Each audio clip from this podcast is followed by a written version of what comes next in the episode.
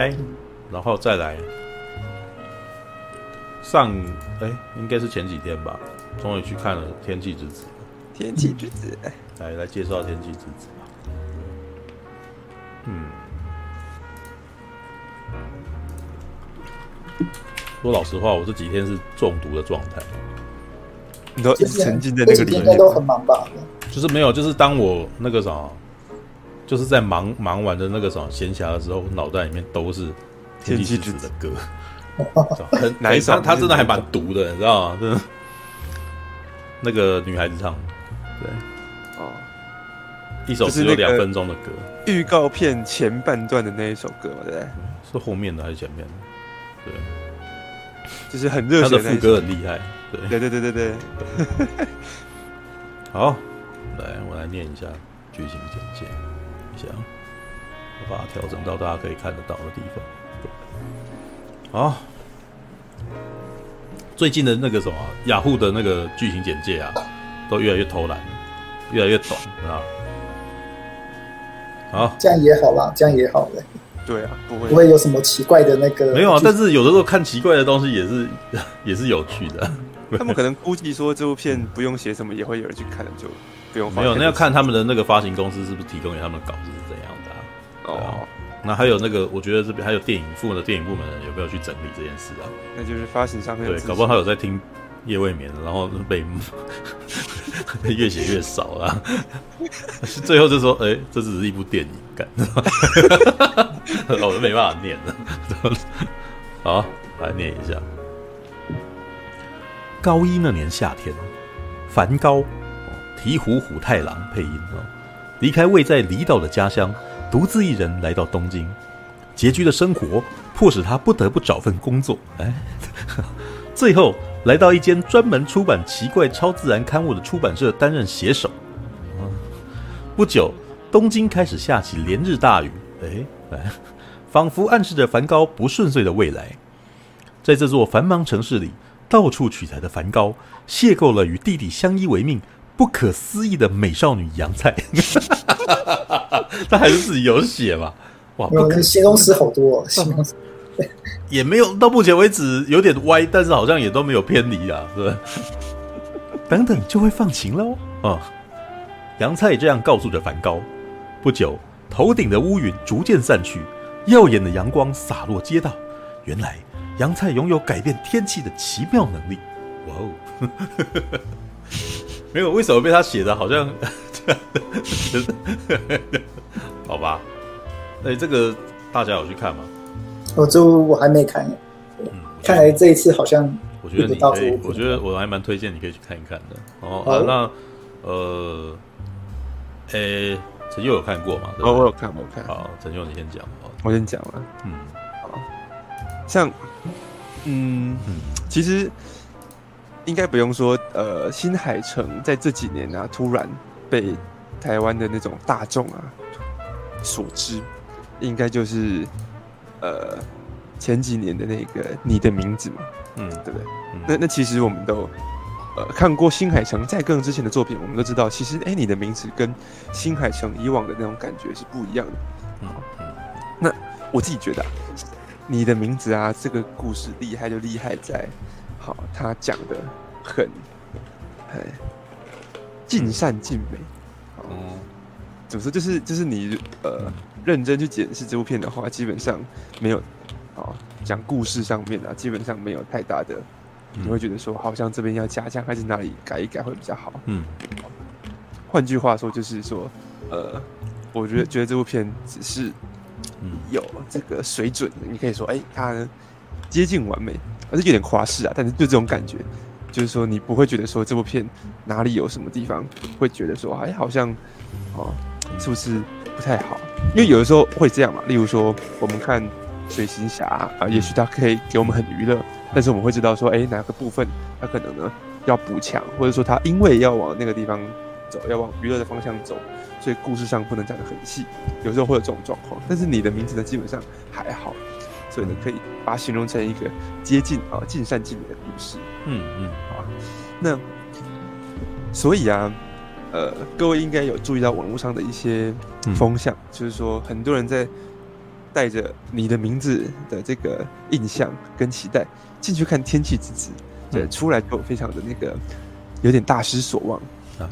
对啊，那那其实你讲故事啊，好塑造人物啊，这种这个方面来讲，我自己看的时候，我也觉得，嗯，《天气之子》啊，好，并不是讲一个尽如人意的故事，就是说今天，嗯，我们看到天。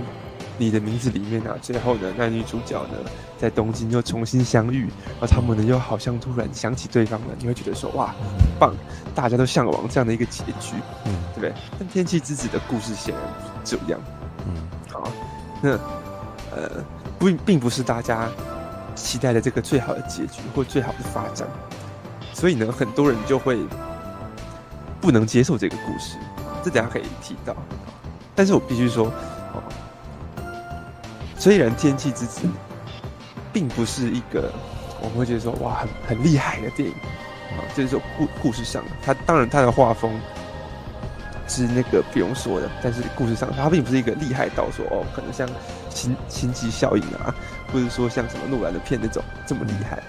但是呢，我看看着看着还是还是流下眼泪，这样默默的眼泪就流下来了。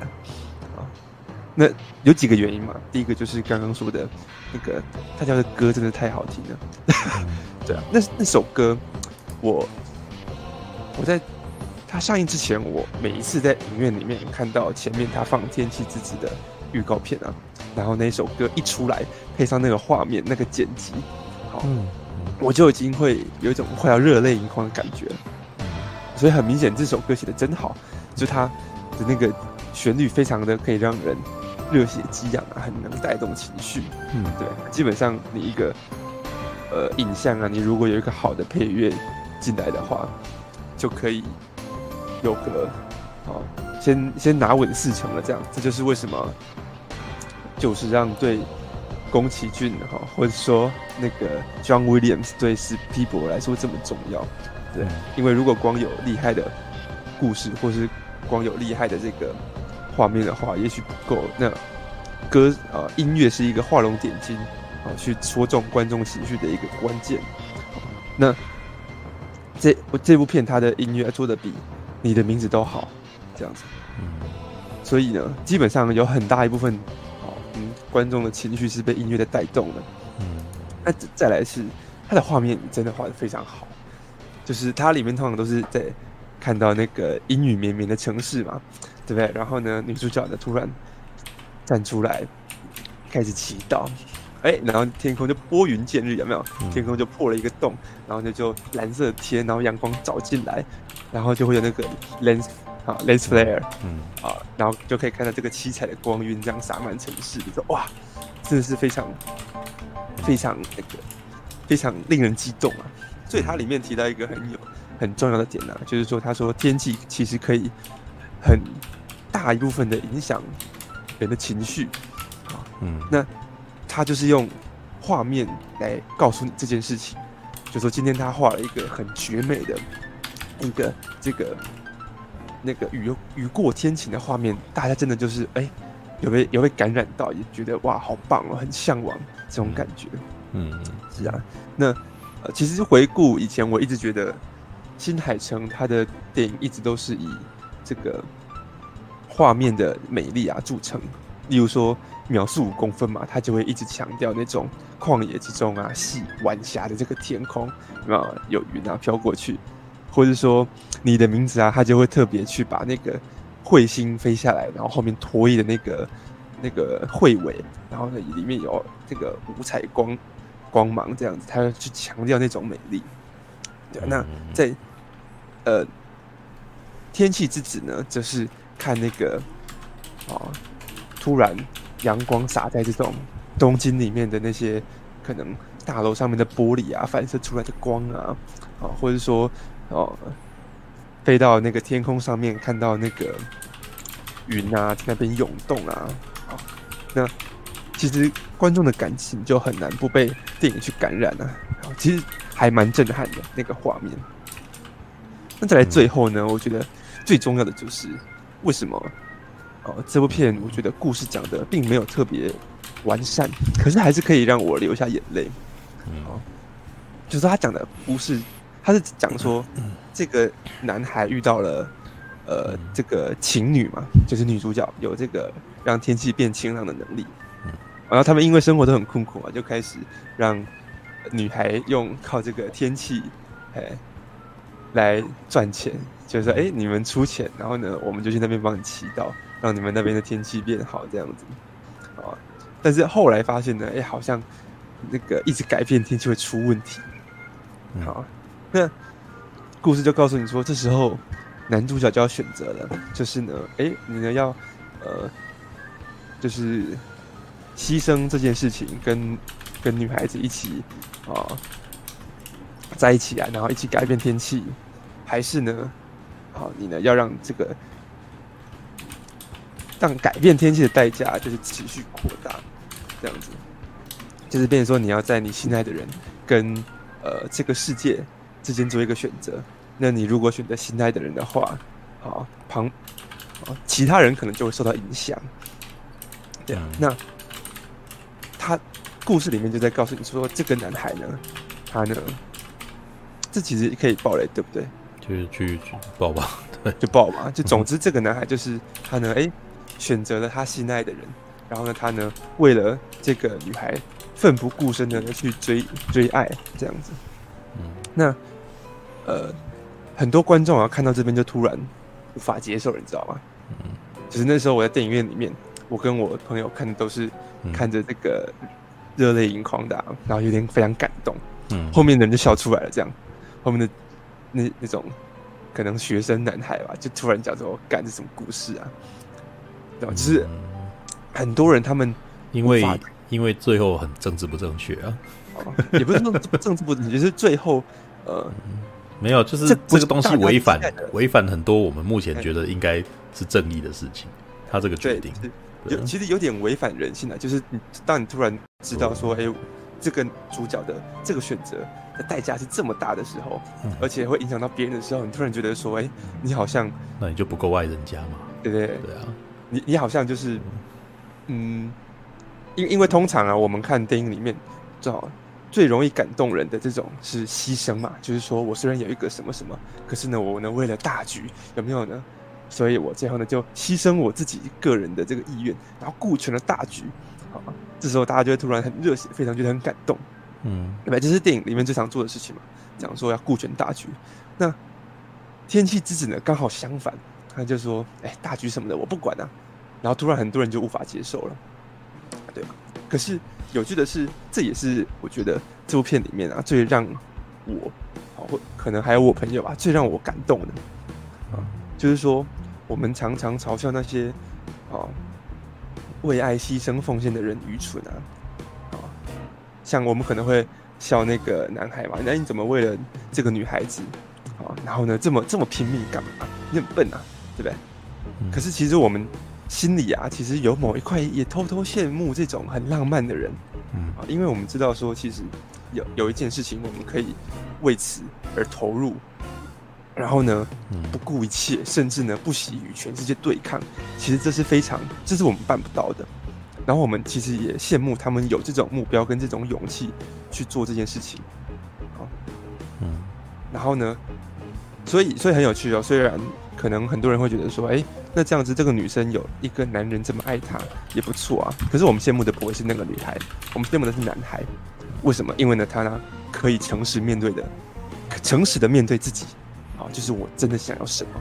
然后其实我们大部分的人是不敢的，有没有？例如说，可能我诚实的面对自己，我想要啊靠这个写作为生啊，但是呢，我不敢嘛，因为呢有太多啊人要面对啦，然后呢有很多现实状况。所以呢，我们呢都跟现实妥协了嘛，对不对？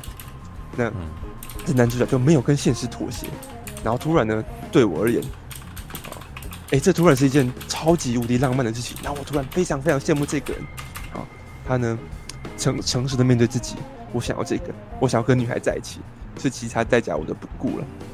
好，不会啊，我觉得这我觉得这很写实，真写实吗？对啊，你那个对啊，他这一点其实是一般人很容易会去做的事情。哦，北极熊跟女朋友，你选哪一个？你要你要拯救北极熊，还是要得到今天，好，对他啊的那个代价并不是北极熊啊，而是而是人嘛，对不对？那那这时候我们可能就会有点犹豫了。好，我我觉得比较好的比喻是，例如说，有时候别人会问说，哎，你要饿肚子做你想做的事情，还是你呢有机会可以不用饿肚子，但是做的是你不想做的事情？那我觉得有那个。而且呢，如果你选自己想做的事情的话，旁边的人会一直闲言闲语。那我自己的的经验是，你很难，好去，很难有那个勇气去对抗别人的闲言闲语，啊，然后去面对这种现实上的困难，对啊。像我之前的经验就是，例如说有一件事情，啊，我跟我父母可能呢想法不太一样，那就说我想要这样子，他们就说他们想要那样子，结果那个礼。那那一个礼拜哦，啊，他们就每天打电话来，开始苦口婆心的劝说，啊，然后一个礼拜过后我就投降了，就说拜托不要，啊，不要再这样子了，我听你们的。这这听起来有点闹，但是你就知道这是所谓的，哦，舆舆论的压力，就是说我们人都是群体性的动物，我们很难去，好对抗群体，然后做自己想做的事情。好举举一个例子，最简单啊，就是说今天你不会在，你知道那个，因为公车要招手的嘛，它才会停车嘛，捷运不用嘛，嗯，那你会不会敢在捷运站里面就看到车来就招手？啊，嗯，从这这没什么不行啊，你想招手就招手啊，为什么不能在捷运站里面这样挥手这样招车？嗯，啊，可是大家不敢，因为呢这违反某一种群性嘛，你会害怕别人的眼光嘛。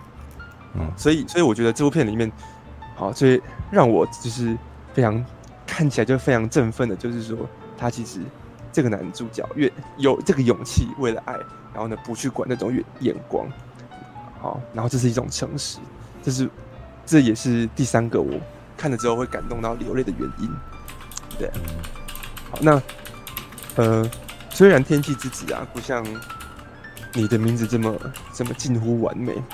而且呢，这部片其实有一点回到早期那种小说式的那种叙述方法，要么就开始可能有一些人物的内心内心独白就出来啦，然后呢，可能呢故事步调会放慢啊，让你看他们的生活啊，或者让你看他们在这种状况之下处境啊，要么像在他在讲说男主角呃就是到东京，然后生活很痛苦，嗯，对不对？前面其实花了很长一段时间在铺陈。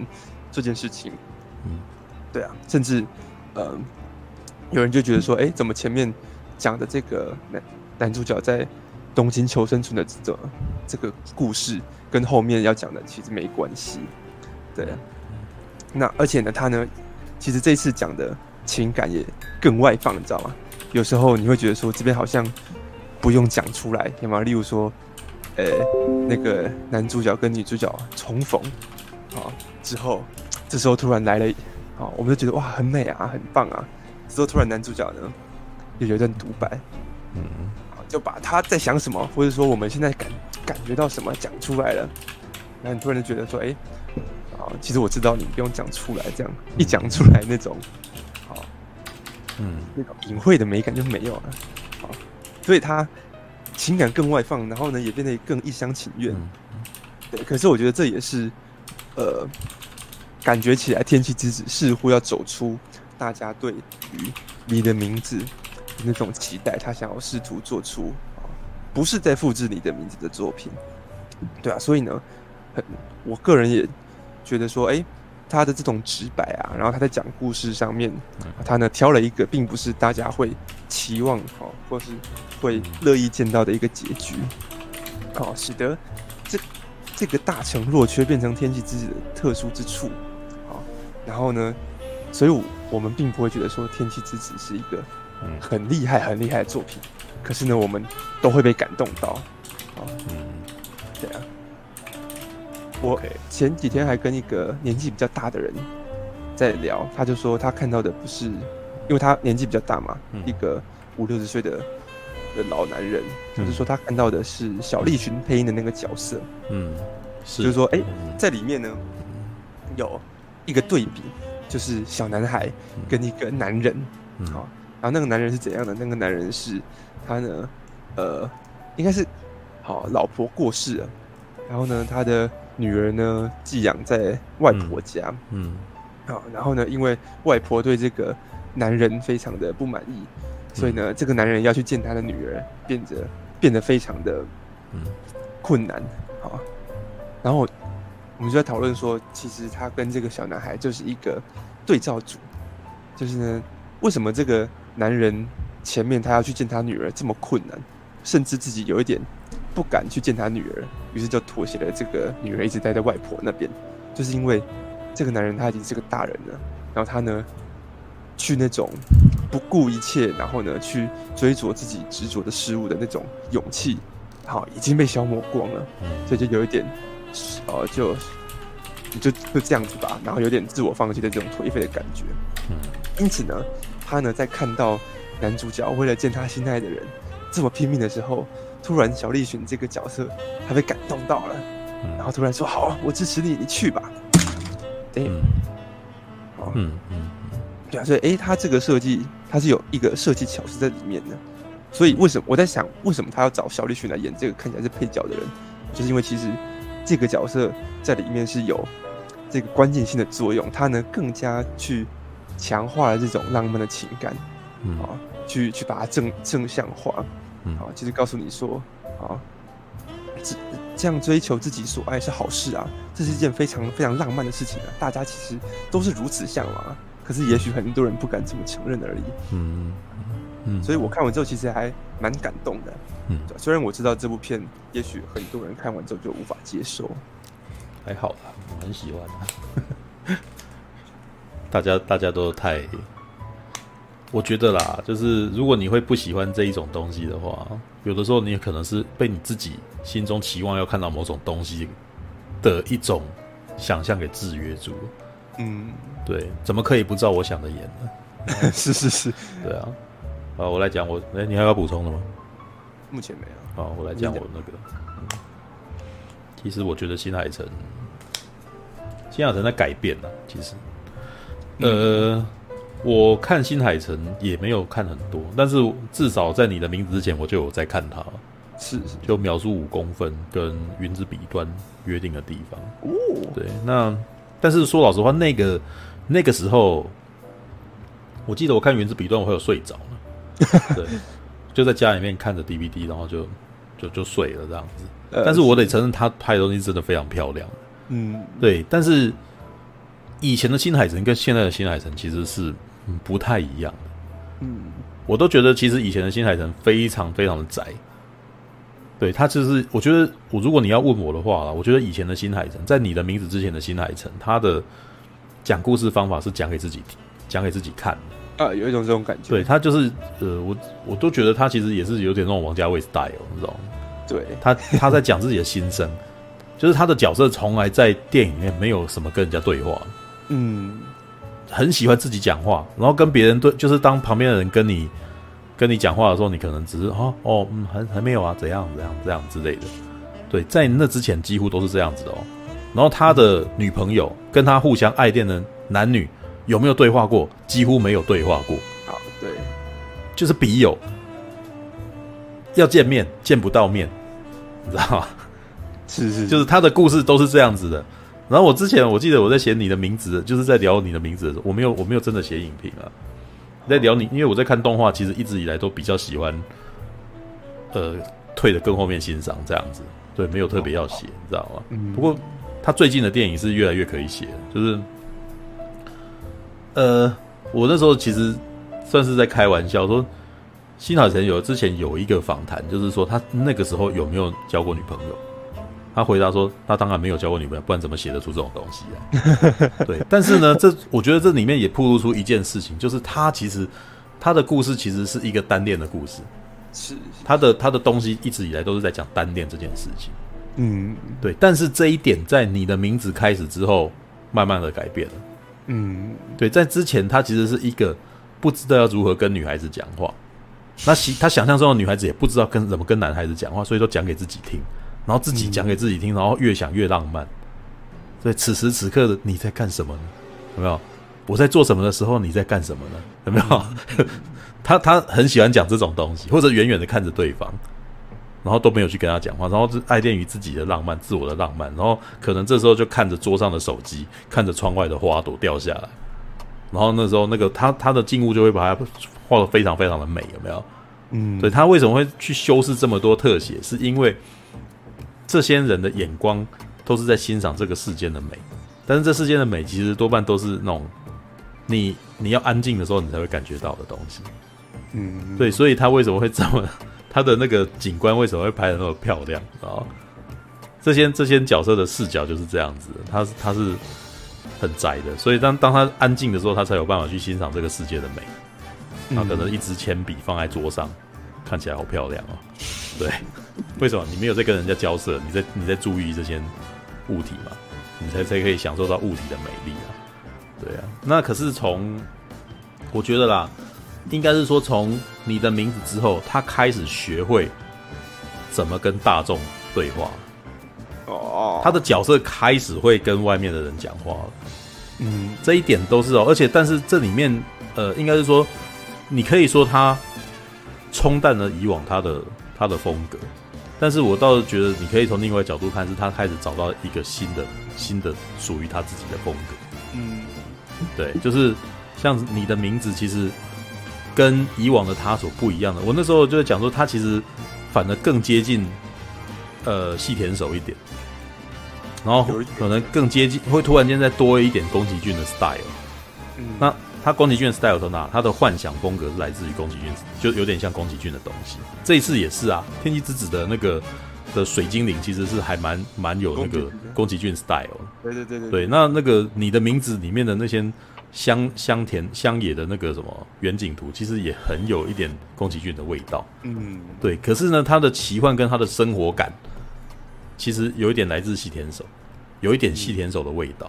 是对，像那个穿越时空的少女。就你会觉得你的名字有一些故事，感觉起来有点像穿越时空。他们的生活，你的名字那个女孩子的生活，有点像穿越时空的少女的生活，一直跳跃，然后一些一些片段这样，一些喜剧片段这样子。对，然后可是呢，有一点是它跟另外两个完全不一样，就是它与流行音乐元素的结合。是，对，那这是这应该是新海诚的特殊之处。其实。你会发现新海诚的故事非常的都会，嗯，他的他是他是一个非常就是一个居住在都会的一个创作者，所以他的故事里面其实常常都是住在都会里面的人的故事。虽然里面有乡下啦，虽然里面也有乡下的故事，但是你会发现乡下里面的人总是非常向往都市。是，是，对，三叶呢很喜欢都市里面的蛋糕，对，然后《天气之子》里面的这一个男主角想要去东京。对，哪怕东京呢是阴雨连绵，然后或者是有一些人人很可怕，但是他还是如此向往向往都市，知道？那这是他的特，这是他的特质哦。他是城市人，所以他可以看到城市中的美，知道？无论是城市当中的那个某个地方，轻井泽那边，然后有一棵樱花树什么，他会写这种东西在里面。对，那。这跟我们平常住在都市人不一样。我们其实有的时候有一些故事会写说，哦，都市很糟糕啊，然后我们要到乡下才可以获得平静，有没有？我们我们一个非常 非常常常有的故事啊，就算是海角七号也这样嘛，对不对？我操你妈的台北，然后我们要到南部，南部的人才是好人，对不对？但是他的故事是反过来的，他喜欢都市，他觉得都市有都市美的地方，所以你会看到里面都市有非常多的都市景，然后他把它画的非常非常的美。那天气之子也是啊，天气之子这一次更是特别的在都在东京里面，所以你可以看到歌舞伎町啊，然后或者是那个新宿啊，然后或者是秋叶原这些地方，然后他把它画的很漂亮。然后呢，而且这一部这一次我觉得技术面的层面层面是来自于他要描绘雨中的都市，然后雨中的都市的美。所以这部电影里面的那个下雨天是无时无刻的都没有都是在下雨的，几乎都在下雨。然后你会看到那种各种那个什么下雨天里面的都会景，很漂亮，对。可是呢，我同时也觉得新海诚他住的地方应该很少下雨，要不然他就不会把下雨描绘成这么浪漫的地方。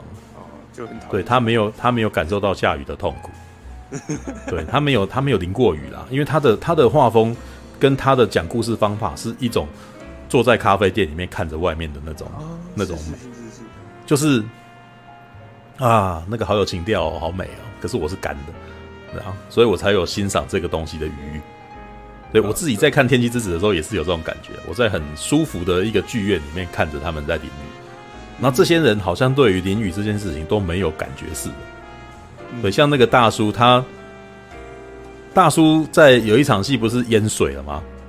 对，然后他他家不是住在地下室吗？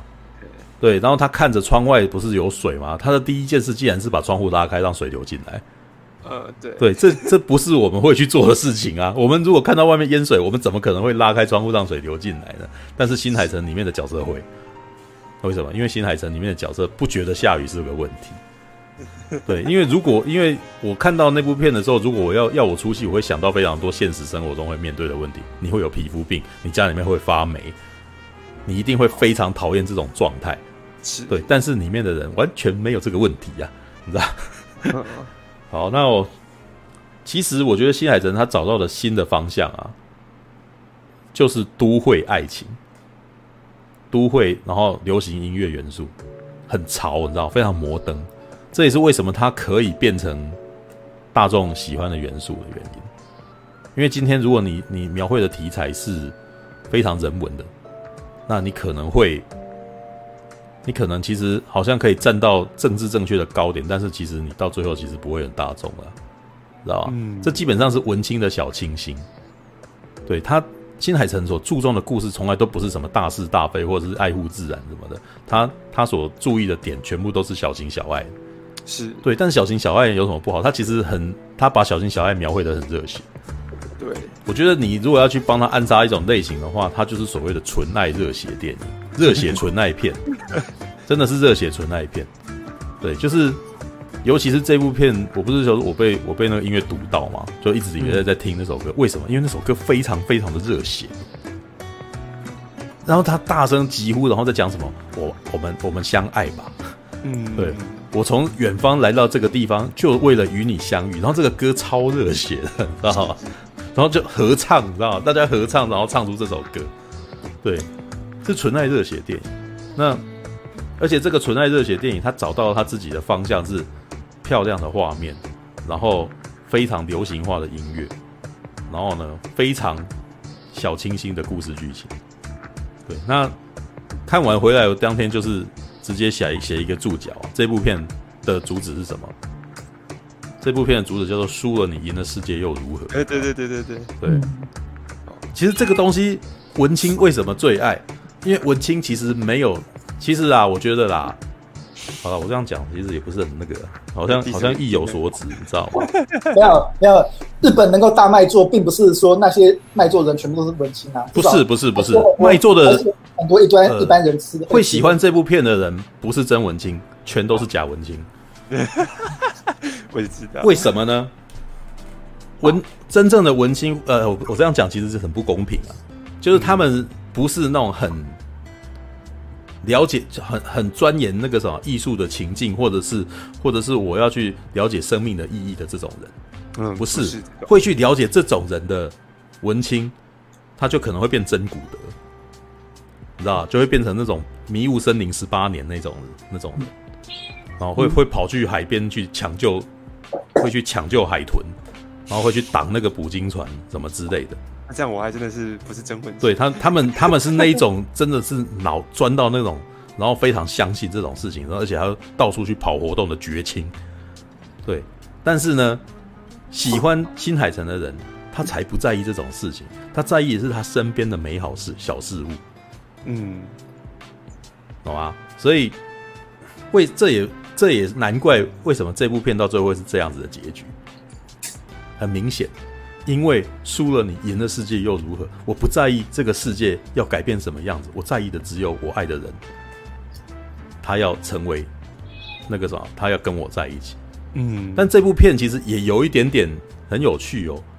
其实我觉得他这个剧本其实是写的很不错的，有影射哦。影射这个男主角，他为了追寻阳光，到了东京。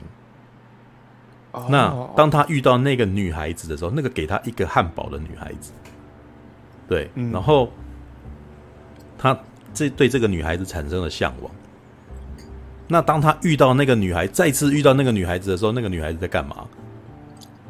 他可能要被抓去援交了，嗯，对吧？那这个男孩子从皮条客眼中的手中抢下了这个女孩子，然后跟这个女孩子生活，但是接下来他做什么？他利用这个女孩子的能力，然后呢，为他们获得了幸福，嗯，对不对？他们他变那女孩子是情侣嘛？对，所以他是贩卖这个女孩子的能力，让这三个孩子，对吧？他的弟弟，然后他还有那个男生，三个人能够获得快乐的生活。但是呢，这个快乐的生活是透过贩卖女孩子的能力而获得的。那请问他跟皮条客有什么不一样？所以为什么他会遇到皮条客？你知道那个皮条客基本上在卖那个女孩子的灵肉嘛？对不对？如果去，如果那个杨菜跟那个男生女男孩子没有去救那个女孩子的话，他如果没有去救杨菜的话，杨菜接下来的行行为，其实，在某个意义上其实是一样的。对，那可是到最后，其实他在批判这件事情：你要透过贩卖这个女孩子，然后让世界获得幸福吗？这样太不公平了吧？嗯，对不对？这个其实就是所谓的大家觉得不爽，可是其实大家。都没有发现自己不爽可能有问题的一个一个一个 一个状态。你你你为什么觉得杨菜必须要牺牲自己？嗯，对啊，你为什么觉得你要牺牲你自己？就是而且那还不是牺牲男生的幸福，是牺牲女生的幸福欸。哎，对啊，你有的时候觉得说男孩子为什么那个要去救女生？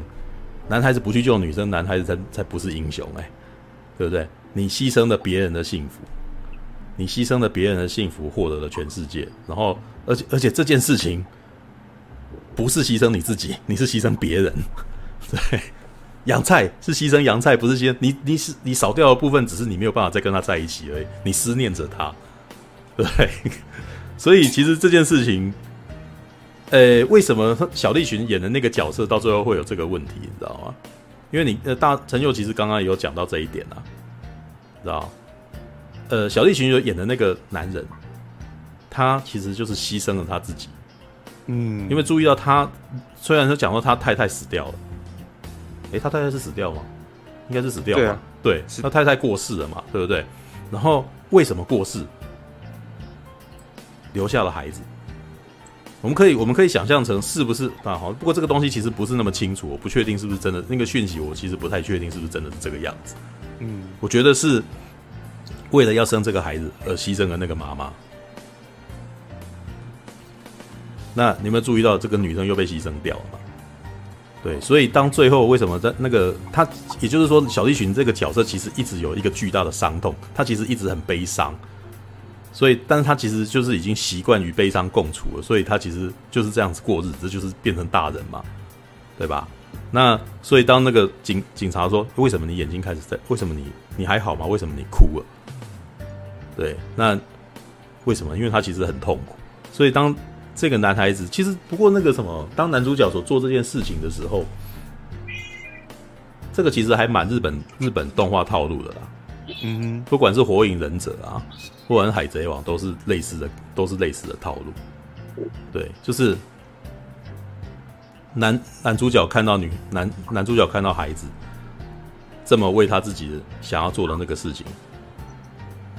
去努力，他可能会想到说他自己从来可能放弃了什么，所以他在那一瞬间他愿意去帮他忙。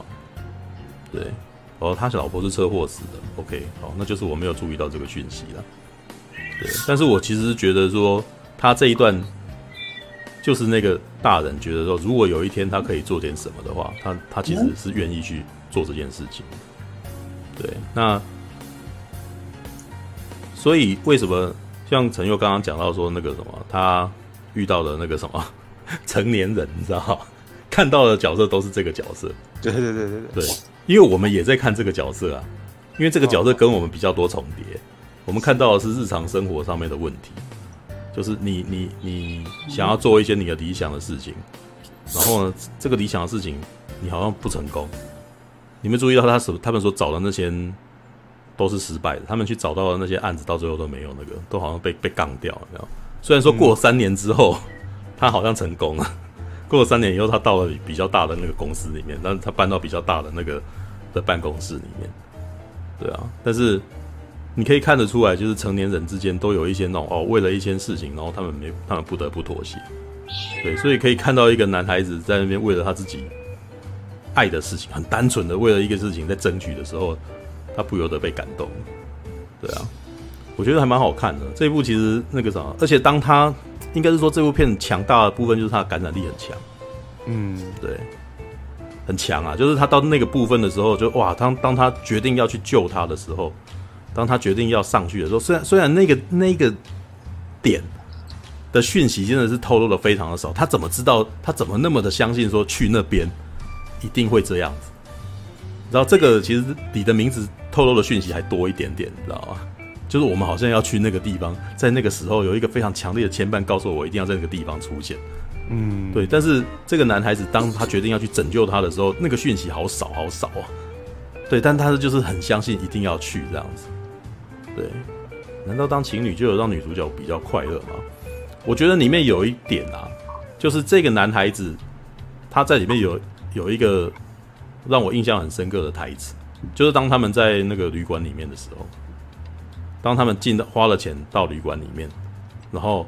他们唱歌啊，然后吃东西，只是叫那个，只是简简单单的东西。他们也没有吃大鱼大肉啊，但是那个东西很贵，有没有？吃那个冰箱里面他们那个什么提供的东西。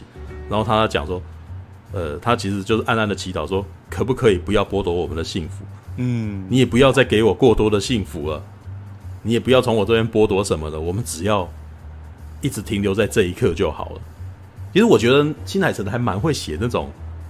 快乐这件事情，幸福这件事情的，你知道？我觉得他有描写到我感觉到幸福的什么时刻？就有的时候我们觉得幸福的那一点是什么？可能只是某个时刻而已，就觉得这一段时间我真的觉得好爽啊。然后，而且你，但是如果在这一段爽过后，你可能会开始有罪恶感。我们这么快乐，我们这个时候这么快乐，好吗？可能会有这种情况，你可能会开始担心起来了。你会开始怕说，我们是不是有什么事情没没有做？哦，比如说功课没写，或者是我其实是不是花了太多的钱？对，可是在这之前的那一段快乐是是最纯粹的幸福。然后我其实觉得新海诚还蛮蛮会描写这一刻，你知道吗？他很会去抓那个抓那个感觉，至少他在写故事的时候，他很很会把这一段写下来。对，那也就是因为这样，所以这个男生为了追逐这一。为了因为了这一点点这一刻的这个快乐，他永远不能够忘记阳菜这个人。我觉得很有趣的是，这个什么《天气之子》其实的爱恋这个部分，其实写的没有爱情这件事情，其实写的比较淡啊。男的有没有喜欢养菜啊？我觉得，我觉得当他开始意识到的时候，好像都是旁边的人去旁敲侧击的嘛。对啊，像他的弟弟啊，学长。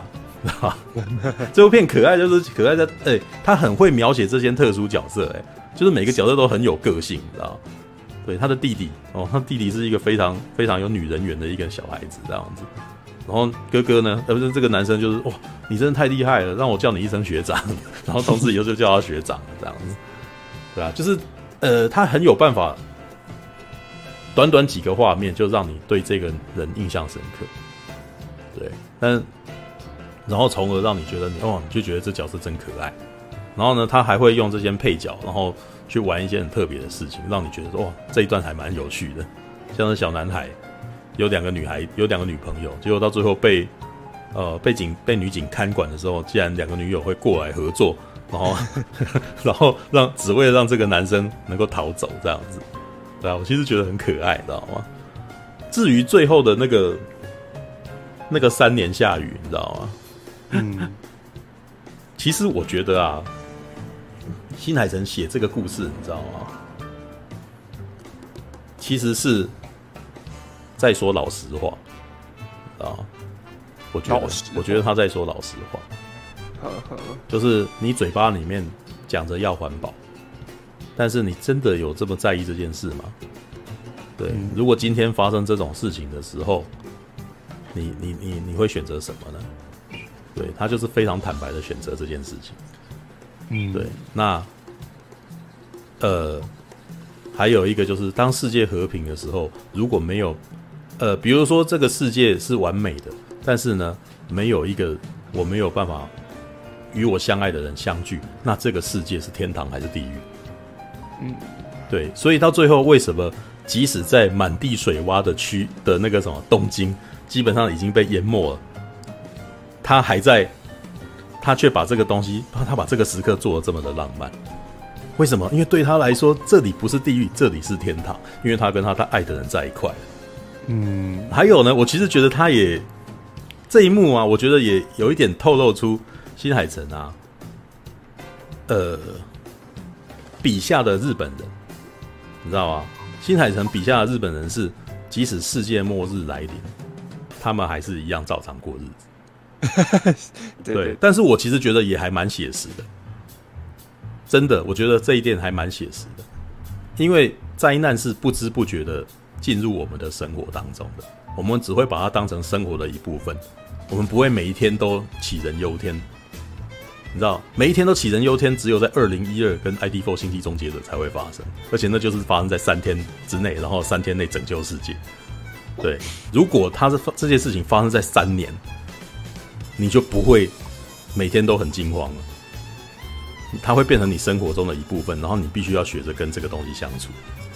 所以你会发现那个什么，里面有他有一些刻意的玩一些小小的细节。虽然我觉得这件事情还是过度浪漫了，知道吗？就比如说世界的改变有没有灾，就是天气的，就他他不是在有那种书吗？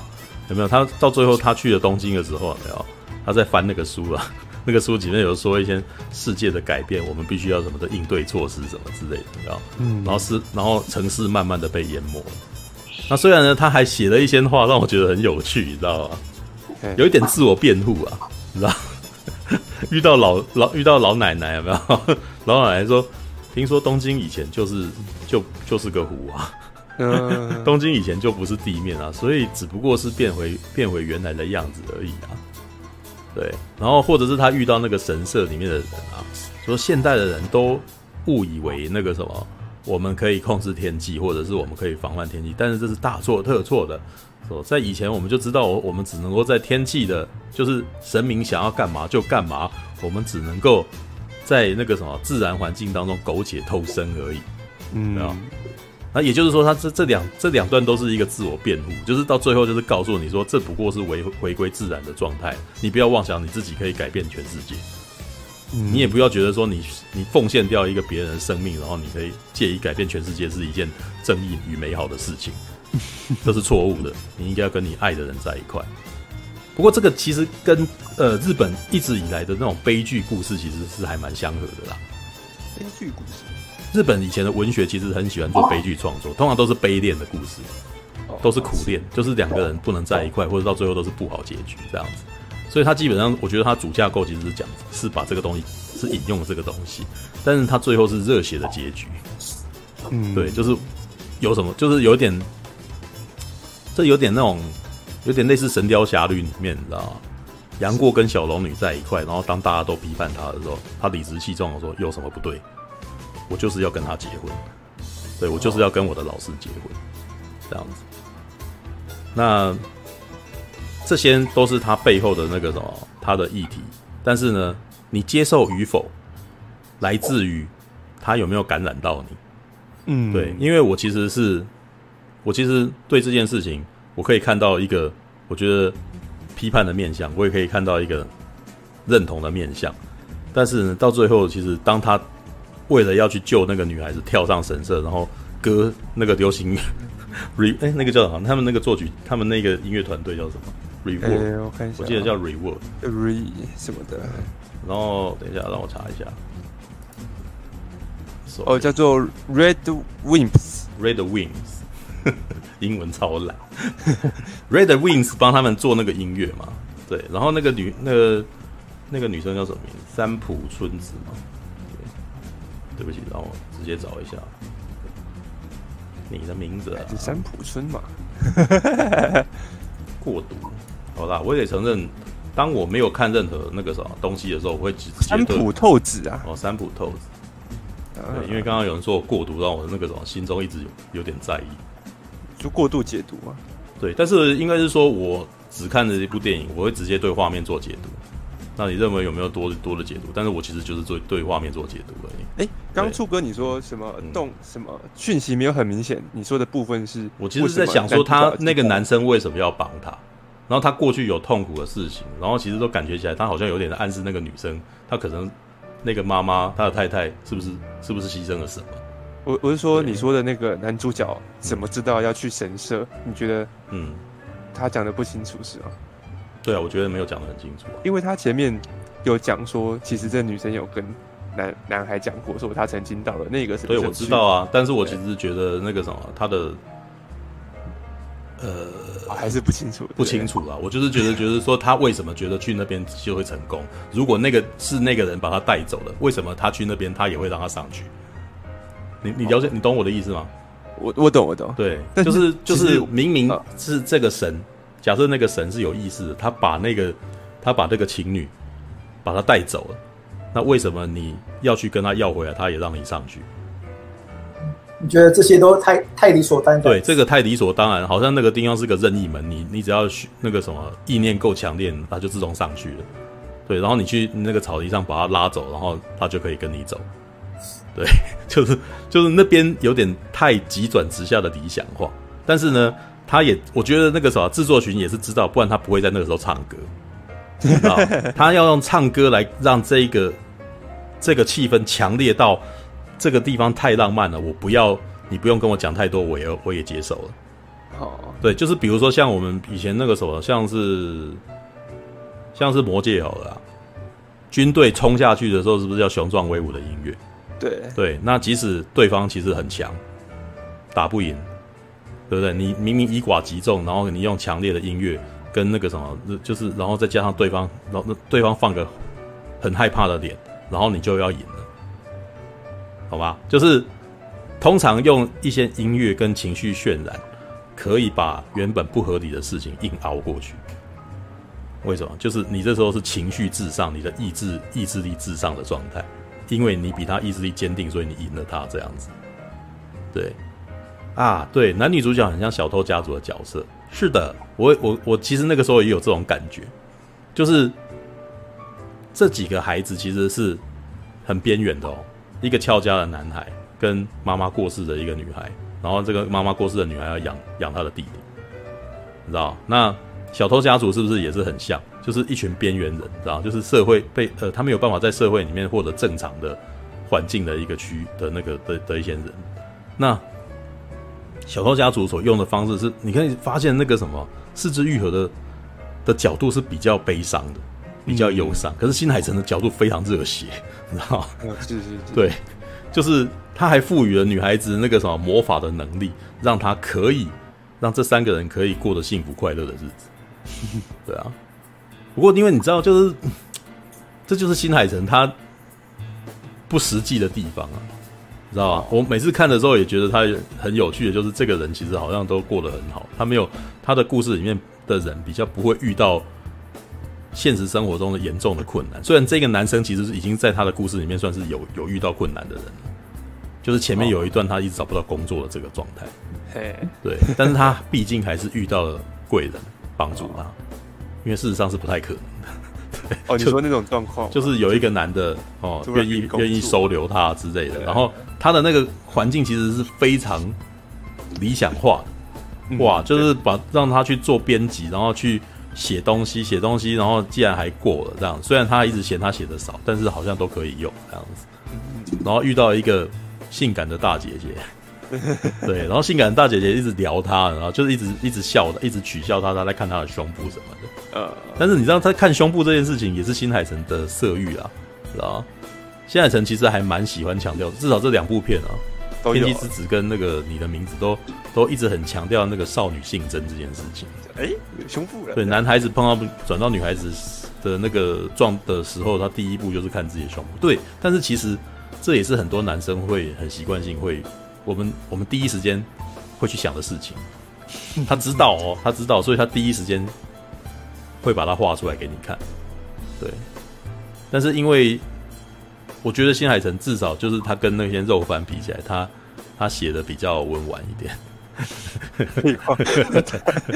就是他比较不那么不那，就是他他有把它美化过，美化到那种那个什么贾文清看了会觉得很舒服的状态，哦、你知道吧？因为你知道贾文清最给白，好针对、啊。对，如果当我画，如果当我真的画肉番的话，你就说靠，你这很色啊，你这恶心男，对我才不要看你们这种。但事实上，他们他们在掩饰他们自己，其实也爱看。今天一直针对贾文清呢？没有，但是我的贾我我我现在针对贾文清也没有针对任何人啊，我没有说谁谁谁就是贾文清，对，所以你就看你要不要对号入座而已啊。但是我喜欢这部片，你知道，我喜欢这部片，因为它的感染力很强，所以呃，当我跳到那个地，就是当当他的音乐一放的时候，我喜欢了，对。但是我其实很清楚知道说这这个故事其实是很摩登、很都会的。而且其实是非常接受大众可以去，大众会很喜喜欢的。嗯，嗯对。哎、欸，为什么？干嘛？发生什么事？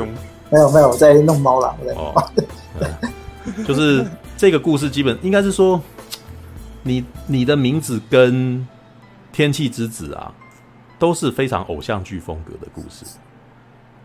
哦，就是这个故事如果去除它的奇幻元素的话，它可以当韩剧，它也可以当日剧。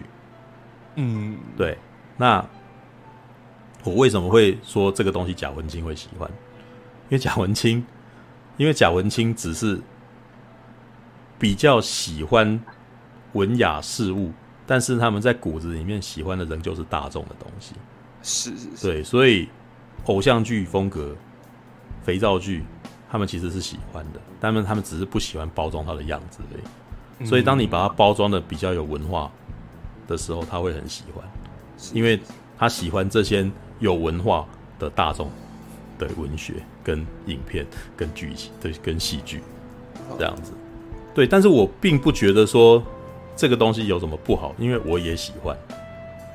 对，我也喜欢。对，我我觉得我也不是真文青啊，因为我如果是真文青，我就说啦，我其实是生活在现实生活当中的人，就是我没有办法抛弃我现在的。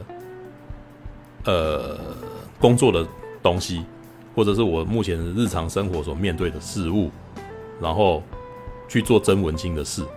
哦，如果我要去，我其实以前真的有想过，哦，如果我要去当真文青，我可能就去当战地记者。哦，你知道为什么？因为那个是一个，或是我去国外当义工，交换义工，知道为什么？因为那好像真的感在感受生活嘛。但是你去了以后，你就会发现说，你就会开始怀疑自己真的。有没有办法受得了啊？嗯，对啊，因为真正的文青其实是比较不修边幅，他们不会在意外在的，因为他们是从骨子里面的文，嗯、知道吗？嗯，知道吗？为什么叫假文青？假文青就是他骨子里面没有啊，他就是只有在外在去包装这件事情啊。所以偶像剧外面包装文化的东西跟美的东西，对，好啦，觉得侯孝贤、费里尼之呃这种应该是真文青，嗯。算是算是，对，但是呢，也有另外一种是喜欢侯孝贤与费里尼，但事实上没有看懂的。有啊，他就是喜欢那种状态，他喜欢坐在里面，然后呃扮演一个喜欢喜欢侯孝贤的人这样子。对，当我在问的时候，他可能就是那个当，可是当我在问他，想要问他一些挖掘一些呃，你觉得侯孝贤这部片在讲什么的时候，他他的。他的电波会跟我非常的严重不符合，就是因为我会发现他没有办法跟我沟通，他不知道在讲什么之类的。对，好了，不过这样子讲其实没有，其实有点那个啥，有点对人家不公平啊。对，有有可能他他描述的那个言语就就没有办法描述的很好嘛。因为我自己的情况是，我觉得我看一部片啊，我在描述我在描述我如何看这部电影的时候，我会很努力的用很平时的。方式去告诉对方，因为我希望对方能够了解我的意思。嗯，对，这一种情况是我认为比较接近真文青的状态。如果呢，你没有想要让我知道你在讲什么，或者是你开始用一些装饰句，然后当我问这个装饰句是什么的时候，你开始闪避的时候，我就不会认为你是真文青了，因为我觉得你可能是在装的。你可能在假装，不然你为什么要伪装？你为什么要闪避我的问你的问题？你你了解我的意思吗？就是有些人他可能会讲一些很好像很厉害的名词啊。对，可是当我要问这个名词什么意思的时候，他不愿意回答我。对，比如说空气感吗？空气感。对，当我要去想要去跟你挖掘“空气感”这个字的时候，你你恼羞成怒。那为什么恼羞成怒？我我是很认真的想要跟你剖析，我想要了解你在说什么呀？对啊，还是可是你你可能却又觉得说我是来拆你的台的。哦，对，如果你你如果你一旦有我觉得你在拆你的台的时候，我就觉得你有问题嘛。对啊，我是不我是不懂空气感是什么感觉，但我觉得空气感这三个字还蛮美。是啊，但是我不了解什么意思，你要不要告诉我什么意思嘛？你如果没有办法好好告诉我什么意思，你生气了，那我就会觉得你是假装的啊。我会生气。对啊，对，好啦。你说你干嘛？没有，我现在想要界定真与假这件事情啊。我我界定真与假的意思是来自于说，你有没有让我真心诚意的认为说你懂，或者是你你你要认真的跟我剖析这件事，还是你在伪装？你其实你只是用一些包装具、包装饰具把它包装起来，因为这个是这个是写文章的包装。对，那写文章的包装会衍生到你穿衣服的包装，跟你造型的包装。对，那你你的包装底下是不是真的是这个东西？对，还是你只是你，你还是你只是觉得别人穿这样很漂亮，我要跟他一样的而已。不过，簇兄的确是讲到一个重点，其实很多人都是，其实其实他并没有真的很去了解说啊，所有各各种文化元素的内里，他就只是跟随别人做一个包装而已。这一点倒是真。对，但是我觉得你没有了解这件事。一个外一个外在空，一个空泛盒子，一个空泛的壳子，它只是在跟随那个壳子而已。对，他没有去思考过。呃，当然，你如果不知道、不了解，我觉得也不是问题。嗯。但是重点最让我不能接受的是你回避去了解这件事情。嗯。或者是当我想要跟你那个啥，我们想要。一起了解这件事情，或者是我知道这件事情，然后我想要跟你交换这个意见的时候，你在闪避这件事情的时候，嗯，那我其实会觉得我很看不起你，嗯、对，因为你想要想要变成这一种人，可是你又不是真的是想要了解他，对，这就是我其实觉得所谓的假这件事情的贬义在里头，对，嗯、好啦，所以你觉得新海诚的东西是一个，也是文青拿来包装自己，说哦，我好像很喜欢这个东西。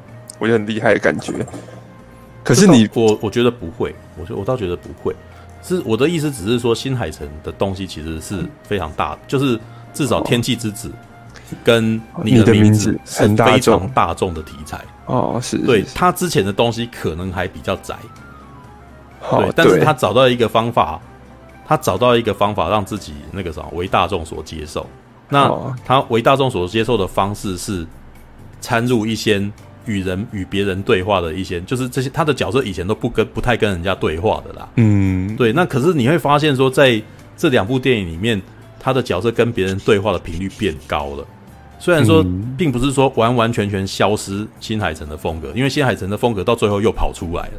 但他知道什么时候要讲了，他知道在呃，他应该知道说在在在什么时候他要出重招。他最擅长的那个重招，因为他以前只会出重招的，他的电影可能只是短片，就全部都是重招。那没有一个人能够一直承受这种重招。对对，那就是你可以说那个东西有点走意识流什么之类的啦。对，欸、那他现在的电影是，他可能在最后的一刻把它放出来，哦、但在前面那一刻其实是非常家常生活化的一些喜剧桥段。嗯，然后，但他突然间也了解说如何花时间去让观众喜欢这些人，而且他还蛮擅长的。像我刚刚提到的，他他他写他弟弟，他写那个洋菜的弟弟，他写洋菜，然后他写那个什么，呃，男主角他身边的那几个人，每个人都很有个性，对不对？但是这绝对是他厉害的地方。他以前没有那么多时间，他以前在秒速五公分或者是呃那个什么原子笔端里面，故事全部都只有男主角跟女主角而已。嗯，旁边的几个人都很不重要嘛，但是他现在其实是透露出，其实他很，他也不，他这一方面也蛮蛮厉害的，嗯，就他有办法很快的就让你喜欢上这些配角们，对，也就是说，其实新海诚是在进化，是，知道，但是你要看啊，有有些人很宅，就是比较喜欢他以前的样子的人，会认为他在退化，但是从我的眼光看起来，他其实学到很多新东西，而且他学的新东西是有办法让大众喜欢他的，嗯。嗯，对，哎、欸，这个不，这个很不容易呢。是，对，但是可能是很多，我觉得很多喜欢他以前的人会觉得他不纯粹。哦，对对，但是我不会这么觉得，因为我还蛮喜欢这两部片的。不过，其实很多很成功的导演都有这样的转变期啊，连周星驰都有。但是有一个情况啦，就是《天气之子》的风格跟呃你的名字其实是极为接近的，就音乐啊，然后画面啊，你可以几乎就是刚刚前面有人讲，几乎是同一个宇宙观，的确也是同一个宇宙观，因为是啊，因为 因为你的名字里面角色有在《天气之子》里面出现啊。对，而且还蛮，而且还蛮惊喜的，你知道吗？就是你刚看到的时候，哎，那个不是谁吗？对，呃、对，你会觉得很，呃，我还蛮喜欢的哦。我觉得这种感觉很棒，就是有一种那个他们的故事并未结束的感觉，他们还活在别的故事里面呢。嗯，对啊，虽然他们的就是这一次他们不是主角了，就是这不是他们的故事，可是看到他们还活得好好的，其实是一种还蛮令人开心的一种感觉。对啊，就是你会知道说他们的故事仍在持续的。对，没有没有就这样不见了，这样子，对啊，愿意做出。其实我觉得啊，新海诚在做那个你的名，他自己在访问的时候曾经有说过，他压力很大，因为他其实始料未及，他会会这么的受欢迎。哦，对，所以这一次，我觉得他做《天气之子》啊，也可以说他是小心翼翼的在做。我觉得他应该是小心翼翼的在做。对，因为片商可能希望他再重复一次。嗯，对。那很容易发生。对，那你也可以看得出来，这一部其实跟你的名字其实是他的那个风格，其实上是极为接近的。对，就是他的音乐团队啊，然后他的摄影的那个方式，其实都是很像的。我甚至都觉得有趣的是，连他们选那个角、选那个配音啊，选角，你知道，选配音的演员啊，都让我觉得他其实是也也也跟你的名字其实是很像的，你知道？哦，他基本上选择的是以。演员为主的那个什么的方式，嗯，对，虽然有也是有声优啦，也是有那个什么知名声明星声优，但是明星声优基本上选择就是可能单杠的是配角，嗯，对啊。不过我也不晓得这是不是现在的那个剧场动画有没有比较喜欢的处理方式？因为现在那个什么，即使像木村拓哉啊，或者是那种那个哦长泽雅美啊，其实都常常会在一些那种那个剧场版的那个。动画里面演配音，对，嗯，对对对对，Right。新海诚在拟名的访谈上觉得三一一地震的发生对他创作有，我觉得应该有，应该有，因为其实他的他的故事内容就是告诉你说，日本人其实是世界末日来了，他们照常生活。对，可是你知道，日本其实过去在三一一的那个什么地震的时候，其实是有对他们其实应该是造成蛮大的影响。那一段时间，日本也是蛮蛮常出现那种。伤痕伤痕的那个什么作品，嗯，对，就是那种在地震，就是呃，比如新哥吉拉是比较明显的，但有一些比较内型，就是什么地震之后有谁死在那个地方什么之类，就是就连那个，就连那个东野圭吾的那个一定会出现，对，就是都都会在里面或多或少的出现，一定会追，没有出现才奇怪，对，但我们你看啊，我们的创作啊，我们台湾的创作九二一就很少出现了。其实哦，有一些啦，其实有一些有一些呢，但是它不会变成一个大家觉得好像常常会挂在嘴巴上面，然后呃的一个那种话题，你知道吗？所以很明显的，没有台湾人的伤痕吗？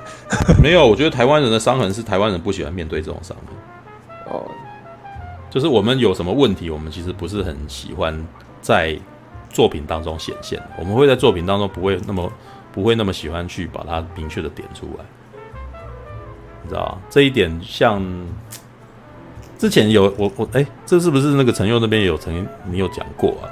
嗯，就我曾经曾经看过一个评论啊，就是国外的评论，就是对于台湾的小说评论啊，就提到说，其实台湾的小说家其实非常不善于描绘性爱，就是他们不太常描绘日常性爱这件事情，然后这对外国的作小说家觉得很疑惑，说性爱不是生活的一部分吗？为什么你们从在作品中永远都在回避这件事情？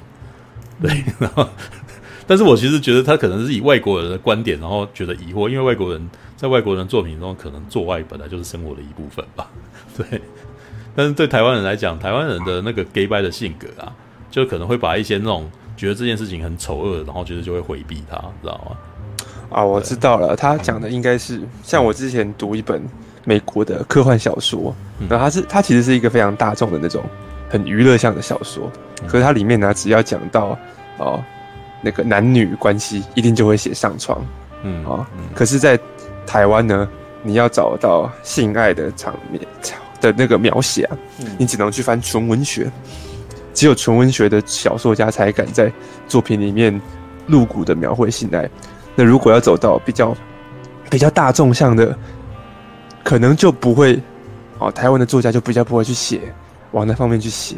那我觉得跟你刚刚讲的那个现象有一点关系，就是因为其实，在台湾也许支撑这个呃，就是书的这个市场的有很大一部分，他们其实是哦，你知道比较就是可能 gay 白啊，他们可能比较不喜欢看到这种东西的人。所以呢，也许就会闪避掉。那当你要读啊，那当你要读到纯文学的境界的时候，你可能就不会用那种眼光去看性爱了嘛。好，那可是呢，很显然的，纯文学的书就比较难卖嘛。对啊，我觉得这这可能有一点关系。我只能觉得说，我只能想说之后会不会改变？因为我其实觉得现在的青年领域啊的结构正在改变当中。嗯，啊。这一点可以从我最近无，你知道我最近无聊都会去逛 Dcard，你知道吗？嗯，虽然我没有我没有账号，我没有办法留言。嗯，我也有，我也有，我也会看 Dcard。对，但我都会看一下 Dcard，看一下他们的对话，这样。嗯，然后我最讶异的是 Dcard 其实有也是有性版的，你知道吗？有啊有啊。对，可是 Dcard 的性版跟 PTT 的性版非常的不一样。哦，怎么说？PTT 的性版大概只喜欢只只会聊聊他们的那个。一些事情就会聊他们的那个性爱的那个什么事情而已，嗯，对。可是迪卡呢是会泼土的，哦，对啊，对，也就是说他们对于性爱这件事情的开放性尺度是越来越大。是啊，对。当你去看 PTT 的那个什么，在讨论迪卡的时候，他们还会觉得迪卡的人很恶心。对，也就是说迪卡的这边的那个什么性版的人，可能仍旧觉得这件事情是不宜不宜这样子做的，对吧？对，可是迪卡的人会，而且迪卡的人其实目前的情况就是说他们会剖出来，然后把旁边全部劈掉这样子，嗯，然后只为为什么？为了跟板上的一些男生调情之类的。对，那我觉得很有趣，因为这个情况就是代表说我们的那个人口组成对于这些议题其实的那个什么正在正在正在改变，我们的态度在改变。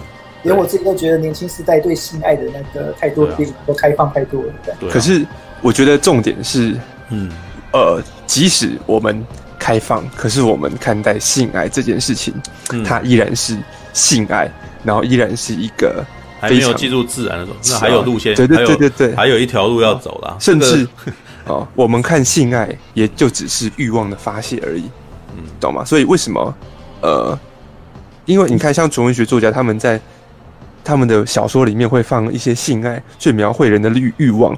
很显然的，好，在作品里面啊，放放入欲望，并不是纯粹的要发泄欲望，或是满足观众的欲望。嗯，对啊。可是呢，呃，也许我们的眼光在看这件事情，还是一个，哎呀，它好是好经济哦，所以我好喜欢的这种感觉。嗯，或者是它还没有到像刚刚说的自然，甚至我们如何去解读这件事情，我们如何去看待这件事情，还没有到那种阶段，你懂吗？所以呢。今天呢，啊、哦，所谓的我们的性的观念开放，永远都啊、哦，就是还停留在我们只是到有一个平台，大家可以在那边互相展现啊、哦，展现身体，然后满足色欲，而不是说我们如何从这个事情去啊、哦，去了解我我们是谁，了解人的生活。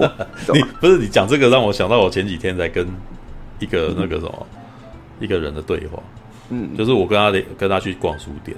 嗯，对，然后他就是我，然后我就跟他抱怨说，我其实觉得啊，现在我很难找到漫好看的漫画了。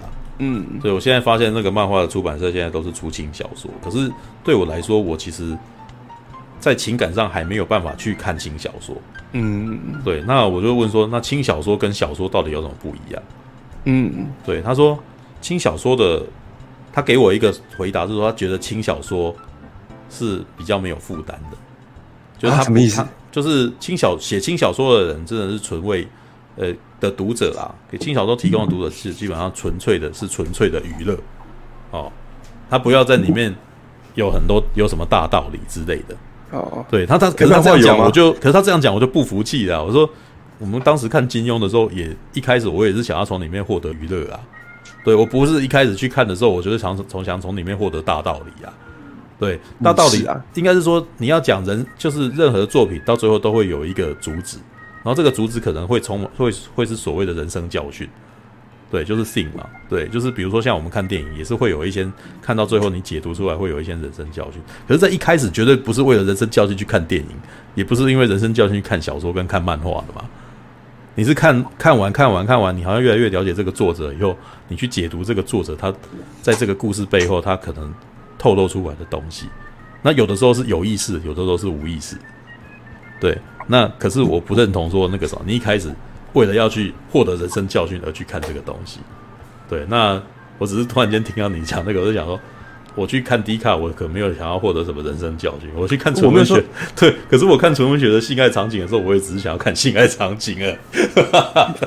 呃，是没错，可是基本上很少有人会为了性爱场景去翻纯文学的性爱嘛。而且重点是，重点就是说，呃，像例如说，你拿宫崎骏好了，宫崎骏他的故事很有娱乐性嘛，你即使不知道它背后的哲学思考，好，你还是可以看得很开心嘛。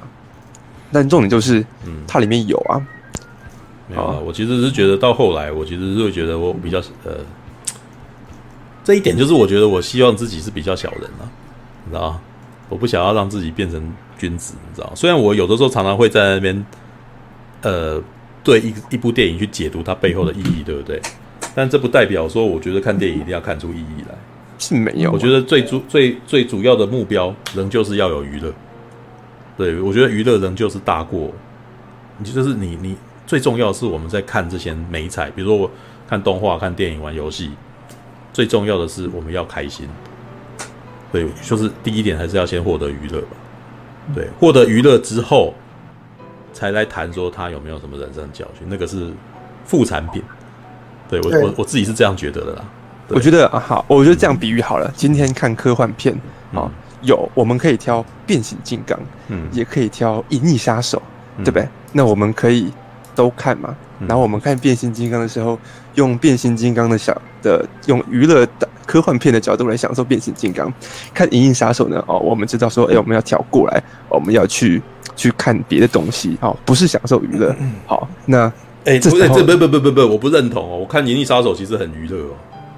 嗯，我觉得其实这跟你跟那部片的缘分有多少有关。对，不是我的，我指的娱乐不是说我获得人生教训而获得娱呃，《银翼杀手》，我喜欢它是因为那个颓废美让我觉得很自我很自嗨，对嘛？可是你就不会想要去看说哦，对，但是这件事情对我来说是快乐啊。是娱乐啊，是啊，可是对他不是人生教训，对，不是我我我，你了解我的意思吗？我我知道我知道，我不是我的意思是说，我不应该我不应该因为这件事情，好像说哦，他很有哲学理念，所以你要喜欢他。对对对，可是我的意思是说，今天好，我们可以只看好爆爆炸打斗，然后我们用那种方式去看他，我们也可以看另外一种《银翼杀手》这一种的，也许他颓废啊，也许什么什么里面的什么东西，我们很感同身受啊。好，那我觉得性爱在台湾这个地方的，啊，或或者说我身边看到的、啊、感觉，就有点像是大家呢只能用爆炸的角度去看科幻片，好，所以呢，嗯，他们呢看科幻片也只会想要看爆炸，好，所以呢，慢慢的创造科幻片也只拍爆炸了，啊，我觉得就是性之于文学，可能就有点像是哦爆爆炸至于科幻片，然后大众呢。啊，只看爆炸，所以呢，之后呢，大家呢可能就只拍有有爆炸的科幻片，或是呢就不拍没爆炸的科幻片。我我我的感觉有点像这样。呃、是，但是我我这一点我同意了。但是你知道为什么吗？因为大家爆的还不够多。真的，我们压抑的很，我们很压抑，所以我们现在直接想到的都只有发射而已，都只有发泄。你你所讲的东西是发泄到我就已经有点疲乏了，然后我才开始去探究一些别的东西。这这一点我其实觉得有一点像是，比如说我最近在做的一件事情这样子。我以我自己最近的工作经验好了，我最近的工作经验有一块是我要拍 EPK。嗯，什么是 EPK 呢？就是那个幕后花幕后花絮。对，那我进到一个环境里面开始拍他的幕后花絮的时候，一开始都在开拍很大浪的东西，就是哇那个场面哦，然后那个那个摄影机，然后那个演员哦，那个造型之类的。但是呢，因为一直重复，两个礼拜他们都在拍一样的东西。然后我拍到两个礼拜以后，我就不太想再去选择那个大场面的东西，因为我刚刚已经拍过了。对，这样对我自己后来整理画面上面会很麻烦，因为都一样，我不能够拍一堆一模一样的东西，这样选画面是不行的。所以呢，最近这一两天，我开始拍很人文的东西了。我开始拍那个人无聊的时候，在玩一些小东西。我开始拍那个什么工作人员休息的时候互相。对，在互相玩对方，这样互相在闹对方，玩对方的就是就没有啊，就是他们很累啊，很累，然后有人在，然后就拿他就拿那个刀去突他那个，就是工作人员拿道具互相戳对方这样子，所以太怕了，然后对，在玩，他们在玩，然后在抓他们私下的那一面了，嗯，然后或者是当工作吓我一跳，我以为你那个你也一起抓下去了，不是啊，因为呃，我我我其实希望他来抓我啊，因为。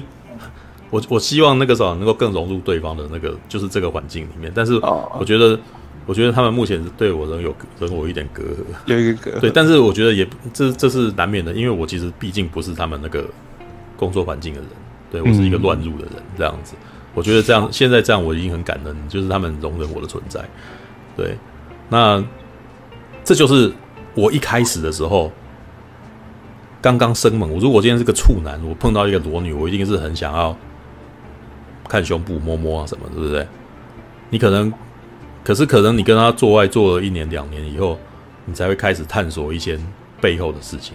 我们这样做到底有什么意义？一年两年好像有点久了。没有啊，就好啦，随便啦。就除非每天做嘛。就是你你你能够理解我的意思就好了。我我我我现在的意思跟陈佑想讲的意思是说，当你在疑惑说为什么他们没有办法探究更后面的意义的时候，因为他们根本就还没有享受好现在的东西。就是你，你这些东西要一直不断的弄弄弄弄到他们都腻了，他们才会开始开始想象有别的事情。而且其实有一点很重要的是，嗯，像我们目前都在讨论所谓的那个人生经验、人生视野的东西嘛。但是其实还有一个东西哦，有没有好的前辈也写过类类似的好东西？因为这种哦，有些如果说哎，真的我们台湾出出了一个很会描写性爱场面的人，如果他而且他真的写的很好，嗯，不管是内容还是说哦心理层面都写的很好。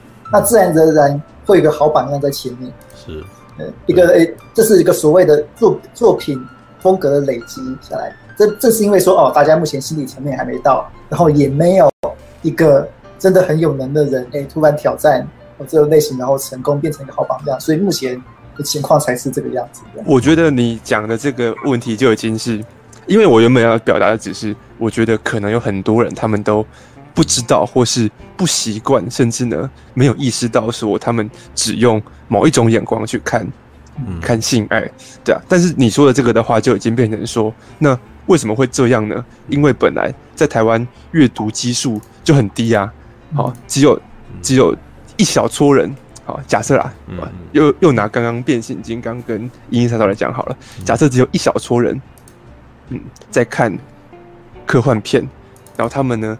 又只用爆炸来的眼光来看科幻片，那当然，呃，另外啊、可能《银翼杀手》这种的就活不下去嘛，对啊，那一样的，因为今天只有一小撮人啊、哦、在看啊、哦、书，所以呢，哦，自然就很少有人可以靠这个去把它普及下来。事实上是有的哦。其实好，大家如果有兴趣的话，我可以私底下分享。就是说，是有人可以把那个故事，然后呢，把那个意象，然后把性爱都描写的很棒。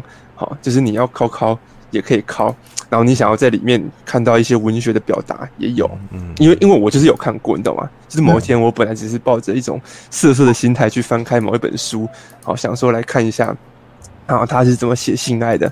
啊！结果一看，哇，惊为天人这，真是太好看了，是有这种东西的。那你那你怎么没有写写书评来推荐这件事情？哦，对，应该要写哈。对我意思说，可是今天因为 阅阅你读我说你看过，可是我们都不知道啊。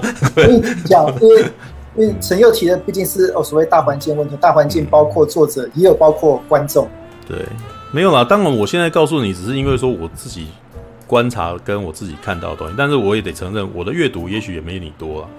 对啊，但是这就是我自己感受感受到的感觉。但是，呃，这种情况也不令人意外。因为，就算就像你刚刚讲那个变形金刚跟银翼杀手的情况，那我为什么刚刚为为什么对银翼杀手那个啥，呃，不是娱乐这件事情反应有点大，你知道吗？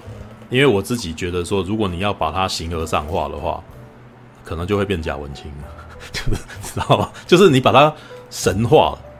其实其实应该是说，我觉得那个我喜欢银翼杀手这件事情，其实没有那么高尚。就是就是就是我其实就是自嗨，我其实就是中二，我就是喜欢那种感觉，我喜欢身体上面有机械的那种很很帅很帅的感觉，我不用特别去美化说啊，其他他他其实比其他人都好或什么的，不用这样子。就是我觉得以这个情况，他可能呃《银翼杀手》里面的那个男主角戴克，可能跟同人没有什么不一样的，可能跟《刀剑神域》里面的同人是差不多的，可能跟《海贼王》里面的那个鲁夫也是差不多的。对，都他们都是一视，我对对我来说其实是一视同仁，只是我比较喜欢那个而已。我不会说，因因为我觉得现在会有一个问题啦。我们前几天都在讨论这个东西，你知道？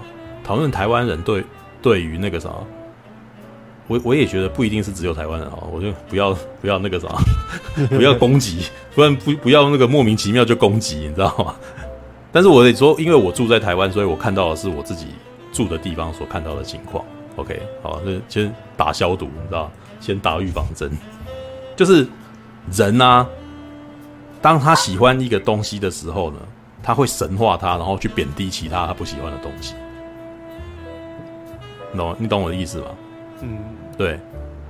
呃，这一点应该是说，比如说啦，美漫这个群，这个族群，他会把自己的东西抬得高大上，然后其他的东西都是不屑一顾的的烂东西。之类的，那比如说武侠，武侠的东西会不会会不会有这个情况？美漫比较好，比武侠好多。美武武侠这件东西多多鸟啊之类的，对，俗气啊什么的。呃，那这一点这一点可能会变成那个什么潮文化会把一些比较边缘的一些类型，然后把它贬低成俗的文化。别的不提吧，像是歌仔戏，像是布袋戏。对，就是他们也有，应该是说在，应该是说最近在看那个什么刀说艺术啦，然后在观察他们那个东西，其实会发现说他们其实有一个属于他们自己很厉害的一个，呃，美感，对，内容，好，这样讲很就是你要说它是艺术吗？它应该是说任何东西，你如果把它讲艺术，又可能又又会陷入那个把它神化的那个循环里面，知道吗？我只是觉得他们的内容其实是很有内涵的。对，只是说，呃，可能他现在已经不见容于当代的，他已经不是很潮的东西。当不是很潮的东西，然后他们其他人会把它贬低为俗气的东西。然后可是，那这其实其实就是一种类似族群歧视的一种状态吧？对啊，所以我其实才会变得我说，哇，我好像有点有点紧张，就是说，喂，我不是说我喜欢喜欢那个什么《银翼杀手》，我就孤芳自赏，说只有这个最好，然后爆炸不好。但是因为事实上，我也很喜欢麦克贝啊。嗯，对，就是我也喜欢《星际大战》，我也喜欢《星际迷航记》啊，对啊，那这些东西有什么？他们为什么要互相站对方？你一定要你一定要变成自己是独尊的，然后其他的东西都最烂吗？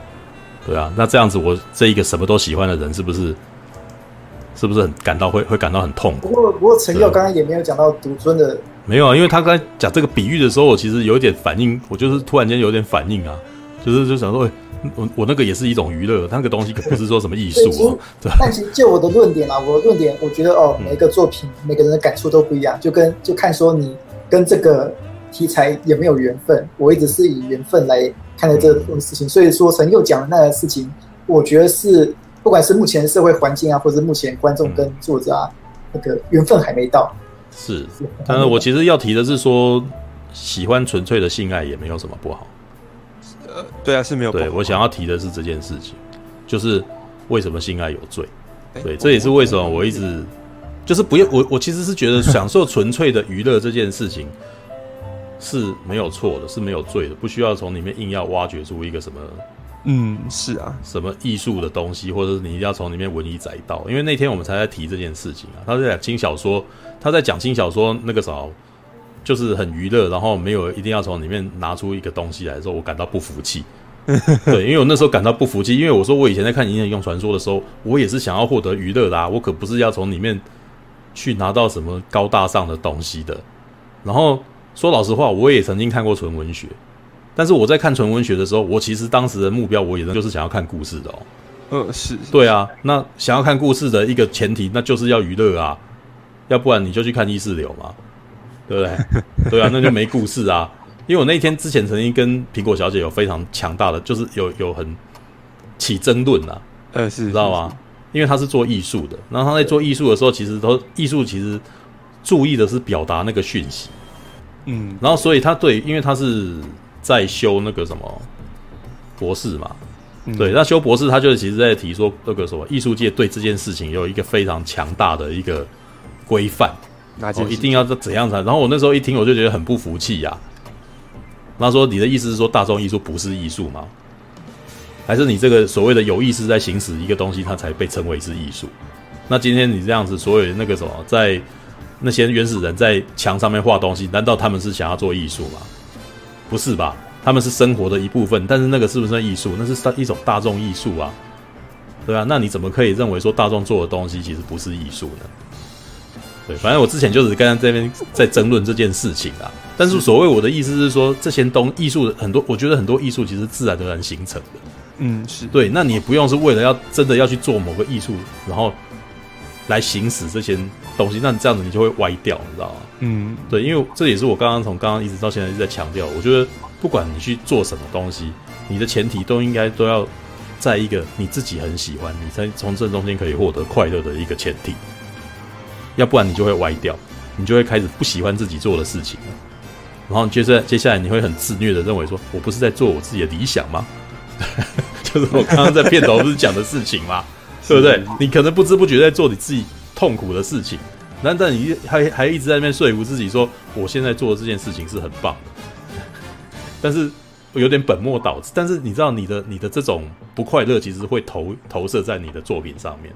嗯，就是我觉得很多我们觉得好看的东西啊，电影啊，或者是小说啊，或者是动画，在一开始最重要的是，你可以感觉到它很快乐，所以观众也获得了快乐。嗯，对。那在大家都获得了快乐以后，那个时候我们可以从背后去，哎，我们意犹未尽，我们可以从后面现在可以再再去挖掘说它后面有什么。嗯，像我现在在聊《天气之子》，我也是看了又意犹未尽，然后我开始挖掘它后面有什么。但不代表说我为了要看这个而去看《天气之子》啊。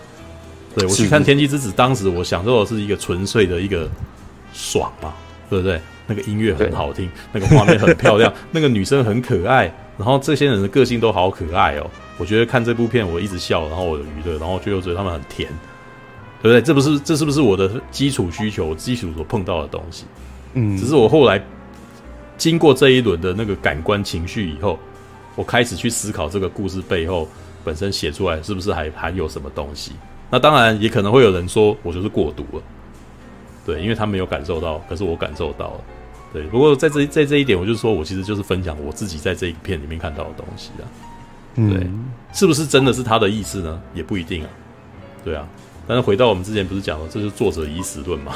对 不对？我我我现在提到的是我从这部片里面看到的，我感受到的东西。我我们怎么聊的好像已经有点有点稍微太偏了。不过我觉得陈佑他想问的问题应该嗯没有那么复杂嘛？没那么复杂，我其实只是对于他，只是对于他提的东西，我我我在表达我自己感觉感觉的那个什么，我的感觉。对，因为简简单而言，其实陈佑想问，其实就是为什么没有人写，跟没有人看，没有人接受这个事情。也没有，我只是觉得我的观察是，好像很少有人意识到说可以用嗯嗯别种方式去看待那一件事情。对，但是我其实我为什么刚刚讲那么会特别别提到 D 卡，就是觉得说以后可能会产生质变，因为我们的那个大众的那个什么。对于某些事物的观感已经正在改变当中，已经在转化当中了。就是我已经看到了我那个时代不会发生的事情在发生。对，所以我才会觉得说，也许以后会开始出现这种创作。对，因为，对，嗯，因为生活，你你的生活是什么样子，你会你会创作出什么样子的东西嘛？创作通常是生活的投射嘛，所以我才会讲，嗯、我们才才会在那边解读说，新海诚就是没交女朋友，所以那个时候才会写出这种东西。他有他有这种人生经验，他才会写出这种东西嘛。对啊，嗯，那也就是说，所以当那个什么纵欲过度的男女，你知道，可能就会写出那样子的东西啊。对啊。像文雄，嗯、像文雄，他可能到最后写到后来会写房市文雄，到最后可能会写出别的东西来啊。呃，你说树兄的意思说，目前台湾的那个大部分写作的人都还是那个性爱能力或性爱经验不佳的人吗？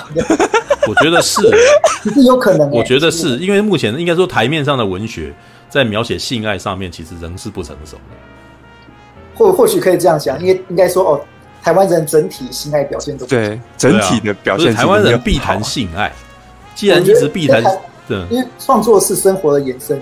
嗯，如果真的哦，大部分人都写不好的话，那代表说大部分的性生活其实也都没有。还有一个问题是，性生活良好的人可能没有想要创作啊，过过太爽，也是有可能。对，是不举的人才可以写不举的事情嘛，对不对？但是一直举的人，他可能觉得生活很幸福，他就不会。前几天我们才看到膝关节在分享周杰伦的那个那首歌。哦，呃，周杰周杰伦那个是一个很典型的例子啊。他当他功成名就之后，对，就是他的意思是说，他那个在批判是在说他的创作能力变弱了。呃，他的歌词我是怎样播，我是觉得还好，但是那个 MV 真的是一个很普通的 MV。对，这这意思就是他的意思就是，因为那一篇其实因为我不是周杰伦歌迷啦，嗯，对，但是我其实觉得他讲的很犀利，你知道吗？就是说。哎、欸，他以前的东西很爆发力，很那个创作能量很强大，啊。嗯，他过到几年近四十了，他还在重复这件事情，这样子。然后，那个就就就应该是说，身为他的死忠迷，就感到相当失望之类的。哦，对。但是我其实觉得那也没有奇怪的，就是说，那他里面膝关节所写的注脚，就是他他，我觉得膝关节就是认同这件事，所以才会引用那个引文嘛。就是创作其实是需要巨大的寂寞与痛苦，他才能够有强大的创作力量嘛。对，那当你生活过得太爽、太过幸福的时候，你就不会特别的去把这，你就你就不会把这些情绪投入投入在创作上面了嘛？对，也就是说，我刚刚提到的所谓不举的人才有强大的创作能力，或者是或者是上不到女孩子的人才有办法写。他觉得这边他就是现在过得很爽，对他就是他如果觉得自己过得非常的幸福，然后那个什么左拥右抱是在在那个状况当中的话。对，但是但是如果你左搂右抱在状况当中，可是你到最后仍旧不快乐，你就可能会有一些创作能力了吧？对，好吧。但是这个 MV 代表说，哦，现在周杰伦是最富有、最最快乐的状态，那所以他只能挑出这么他写出一个那个摄影师，然后那个什么过得很穷，可是卖真奶的人就比他有钱的一个故事。我觉得说哇，好八股！我看了一个，我我大学看到现在。常常看到的 MV 那没有，可是应该是说我们在讨论的时候，就是发现说，其实情情爱啊，男女情爱一直是千古不变的的题材。嗯、对，就像我之前在提到说，父子情节永远是一个那种 喜欢创作的一个能量，你知道吗？嗯，对，我觉得问题不在于八股，而只是而是在于它重复到大家已经习惯，太习惯了。对，真的真的太，所以就是就所以导致你没有惊喜。对，不过绕一大圈回来啊，新海诚也有这个危险啊。哦，oh. 对，已经我我已经开始听到有人觉得说，哎，觉得他他好像那个什么在重复。对，虽然我自己仍旧喜欢，我还是蛮喜欢《天气之子》的，我还没有看腻他。